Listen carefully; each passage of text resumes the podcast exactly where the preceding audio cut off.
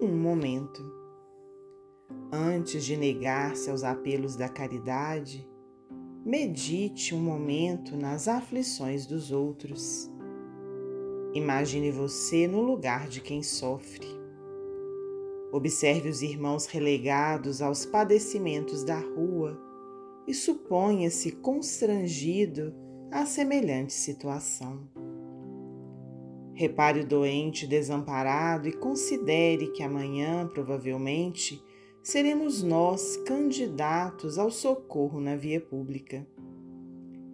Examine o ancião fatigado e reflita que, se a desencarnação não chegar em breve, não escapará você da velhice. Contemple as crianças necessitadas, lembrando os próprios filhos.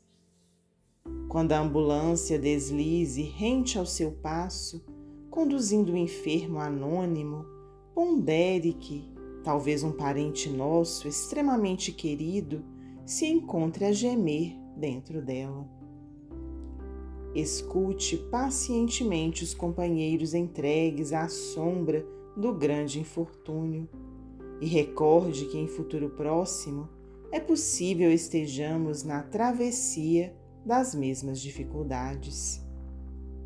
Fite a multidão dos ignorantes e fracos, cansados e infelizes, julgando-se entre eles e mentalize a gratidão que você sentiria perante a migalha de amor que alguém lhe ofertasse. Pense um momento em tudo isso e você reconhecerá que a caridade para nós todos é simples obrigação. André Luiz, psicografia de Francisco Cândido Xavier, do livro Ideal Espírita.